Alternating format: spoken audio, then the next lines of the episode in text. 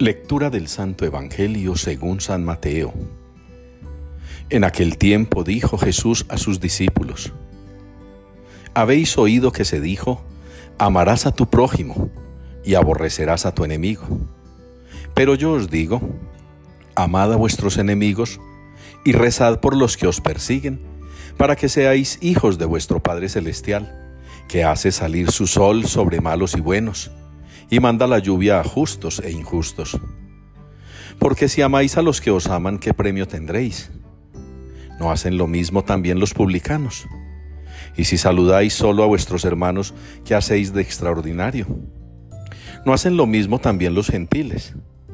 Por tanto, sed perfectos, como vuestro Padre Celestial es perfecto. Palabra del Señor. Dichoso el que camina en la ley del Señor. Es la respuesta con la que participamos hoy en la liturgia al Salmo 118.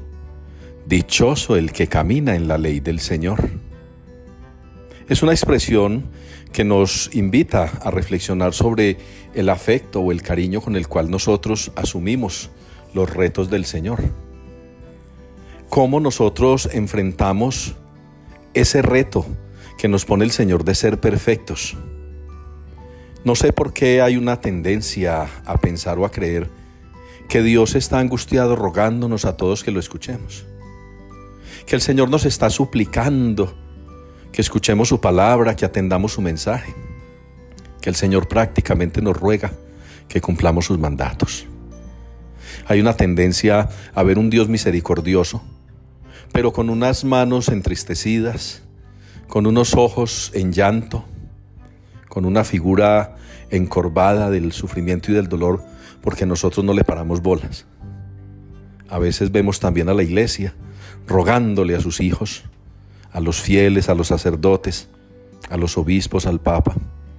Una iglesia espiritual, una iglesia celestial rogándole a nosotros, los componentes humanos de la iglesia, que nos acerquemos a Dios, que lo volvamos a mirar, que lo escuchemos, que cumplamos sus mandatos. Creo que allí estamos muy equivocados y la práctica va a tener que empezar a cambiar. Es que no se trata de que nos estén rogando que cambiemos.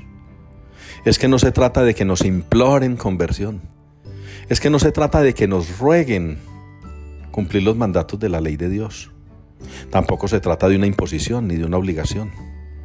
Tampoco se trata de que tiene que ser a las malas, que la letra con sangre entra, decían en otro tiempo.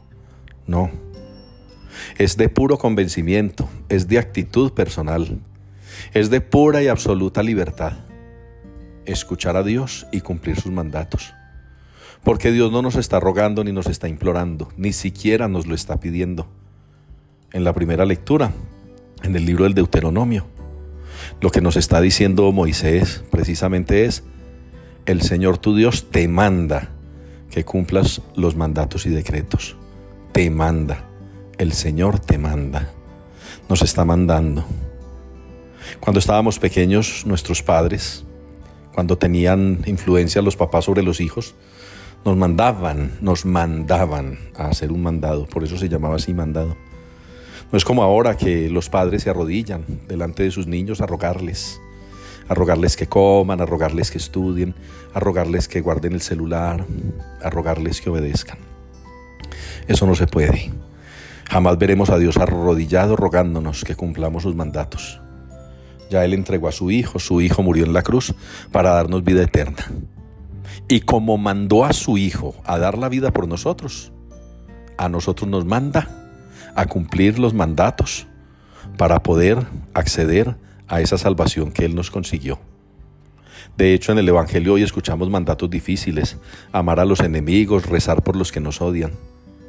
Si nos queda difícil cumplir los mandamientos sencillos, ni para qué hablar de estos. Vamos a reflexionar hoy. Vamos a sentir que lo del Salmo es verdad y que quien cumple, quien camina en la ley del Señor, es dichoso, es feliz, porque a Dios se le ama cuando se le cumplen sus mandatos y a Dios se le cumplen sus mandatos cuando se le ama.